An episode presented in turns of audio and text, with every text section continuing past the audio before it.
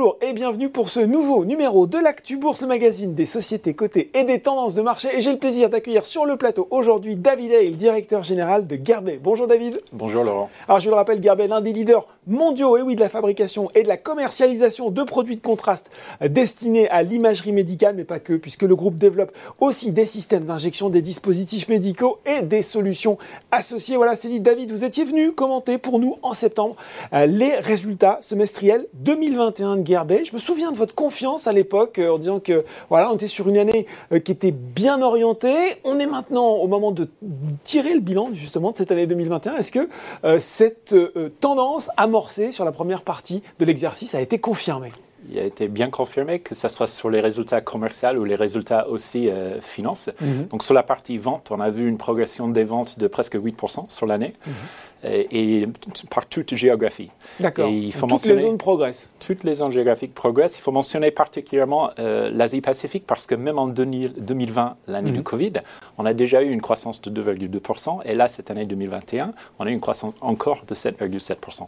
Donc ça, c'est sur la partie vente. Sur la partie euh, euh, rentabilité, là aussi, on a fait mieux ce qu'on a, qu'on a eu comme prévision. C'est-à-dire qu'on a terminé à 105 millions d'euros de DBDA et 14,4%. Donc on a vraiment trouvé le bon équilibre entre optimisation des coûts, mais aussi les coûts nécessaires pour relancer la machine suite à la relance de la demande. Donc 14,4%, c'est la marge brute d'exploitation, enfin la marge des de, de Gerbet sur cette année, euh, meilleure qu'attendue. Donc euh, comment ça se traduit, ça, et ça va intéresser les gens qui nous regardent, euh, en matière de politique actionnariale Je vais bien sûr parler du dividende. Oui, bien sûr. Ben, le dividende, on a pris la décision d'augmenter la dividende de 20%. Mm.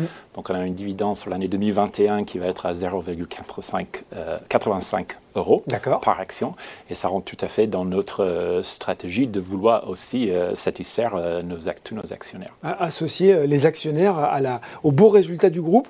bon, on tourne la page de cette année 2021. On l'a vu, une année au beau fixe en termes d'activité, de résultats, de rentabilité. et puis on est sur ce nouvel exercice qui s'ouvre dans un contexte plus compliqué. Alors on peut bien sûr, il y, y, a deux choses qui viennent spontanément à l'esprit. Il y a l'inflation, inflation qui dure, qui touche de nombreux, de nombreux postes, de nombreuses matières premières. Est-ce que ça, ça complique l'activité de Gearbet Est-ce que ça affecte euh, vos coûts? Est-ce que ça peut vous amener à relever euh, les tarifs de vos produits cette année ou est-ce que ça peut menacer votre rentabilité? Et puis bien sûr, l'autre sujet crucial, tragique du moment, c'est celui de la guerre en Ukraine avec une implication concrète Est-ce que Gerbet est exposé au conflit ukrainien Et puis, quelles conséquences euh, il peut y avoir pour le groupe à court terme Voilà, deux questions en une. Donc, euh, sur le, la guerre euh, Ukraine-Russie, on est très peu exposé parce qu'aujourd'hui, on n'a euh, aucune présence physique ni en Russie ni en Ukraine. Mm. sur la partie inflation, effectivement, nous, on est touché comme tous les autres du mm. secteur. D'ailleurs, néanmoins, n'ayant pas de matière première euh, dans nos produits venant directement de ces deux pays-là.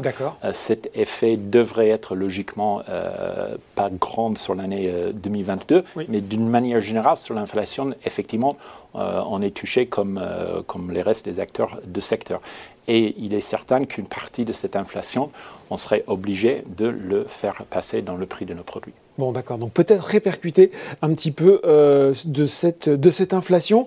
David, quel, quel question, quels enjeux ça pose aussi à moyen terme Je pense notamment à celui de la, de la souveraineté dans certains domaines. On l'a vu notamment euh, déjà rien qu'au niveau de la crise sanitaire avec des principes actifs qui n'étaient plus fabriqués en Europe, des masques qui n'étaient plus fabriqués en Europe. Est-ce que ça aussi, pour vous, c'est peut-être un des enseignements à tirer de ce qui se passe actuellement? Je pense que c'est un, enseignement que tout le monde devrait en tirer de, ces deux crises.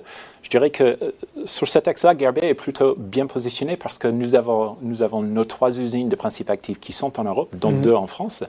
Nous avons un site de remplissage aussi en Europe. Mm. Et je vous rappelle que certains de nos produits sont considérés comme des produits essentiels.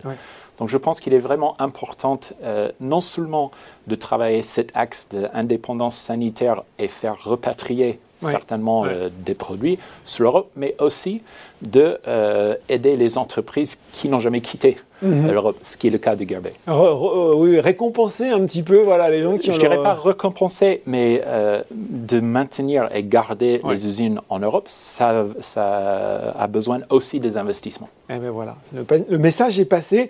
bon, on le voit, l'année compliqué, mais je vous sens quand même euh, plutôt confiant quand je vous écoute. Quelle, voilà, comme en début d'année, quelle priorité stratégique vous mettez sur euh, votre feuille de route et puis qu'est-ce que vous comptez euh, cocher voilà, d'ici la fin de cette année?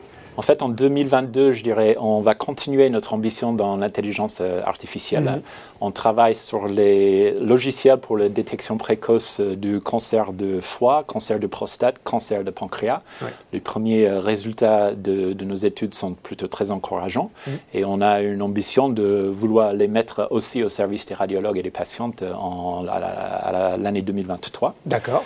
Euh, on a le galopicronol, dont on a parlé euh, le, successeur de votre best-seller. Hein. Exactement. Donc là, euh, toujours en track, on a déposé les deux dossiers aux autorités réglementaires, donc aux États-Unis, le FDA, en Europe, le EMA, au début de l'année. D'accord. Et on a toujours l'ambition, sous l'hypothèse d'une homologation des, deux, des produits par les deux autorités, mhm. un lancement aux États-Unis dès qu'on a l'autorisation.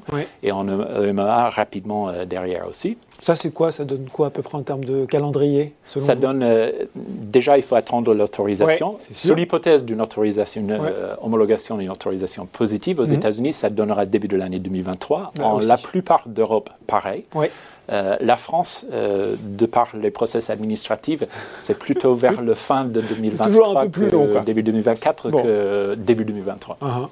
Euh, la troisième axe, c'est euh, nos microcathéters. Mhm. Comme euh, je vous ai prévenu en septembre de 2021, mhm. on a étendu notre gamme. On a effectivement lancé une pléthore de nouvelles tailles de microcathéters au début de cette année pour pouvoir mhm. répondre mieux aux besoins des médecins et certainement pas aux dernières positions. C'est notre approche pour la Chine parce qu'on a reçu en 2021 l'autorisation de vendre en direct. Donc, on a commencé à bâtir les équipes en 2021 et donc, c'est 2022, on finit euh, cet euh, recrutement de toutes les équipes. Et d'ici la fin de l'année, presque 100% de nos produits d'imagerie diagnostique vont être euh, vendus en direct par Gerbet de son propre filiale en Chine. Bon, ben on voit des projets sur les rails et, pas des moindres. forcément, les gens qui nous regardent sur Boursorama se disent c'est extrêmement prometteur. Tout ça, comment ça se traduit? Est-ce que vous pouvez déjà communiquer des objectifs financiers au titre de 2022 oui, je vais commencer par les objectifs de vente. Donc, on voit une, des ventes continuer à progresser entre 2 et 4 sur l'année. Sur les objectifs financiers, c'est un peu plus compliqué dans un contexte inflationniste. Mhm. Néanmoins, euh, on a comme objectif d'avoir le, à minima le même taux d'EBITDA qu'on a pu avoir en 2021 euh, sur périmètre, euh, le comparable, même périmètre, comparable, euh, à l'exception des coûts exceptionnels qui peuvent être liés à l'optimisation de la structure du groupe ou bien le Go Direct en Chine.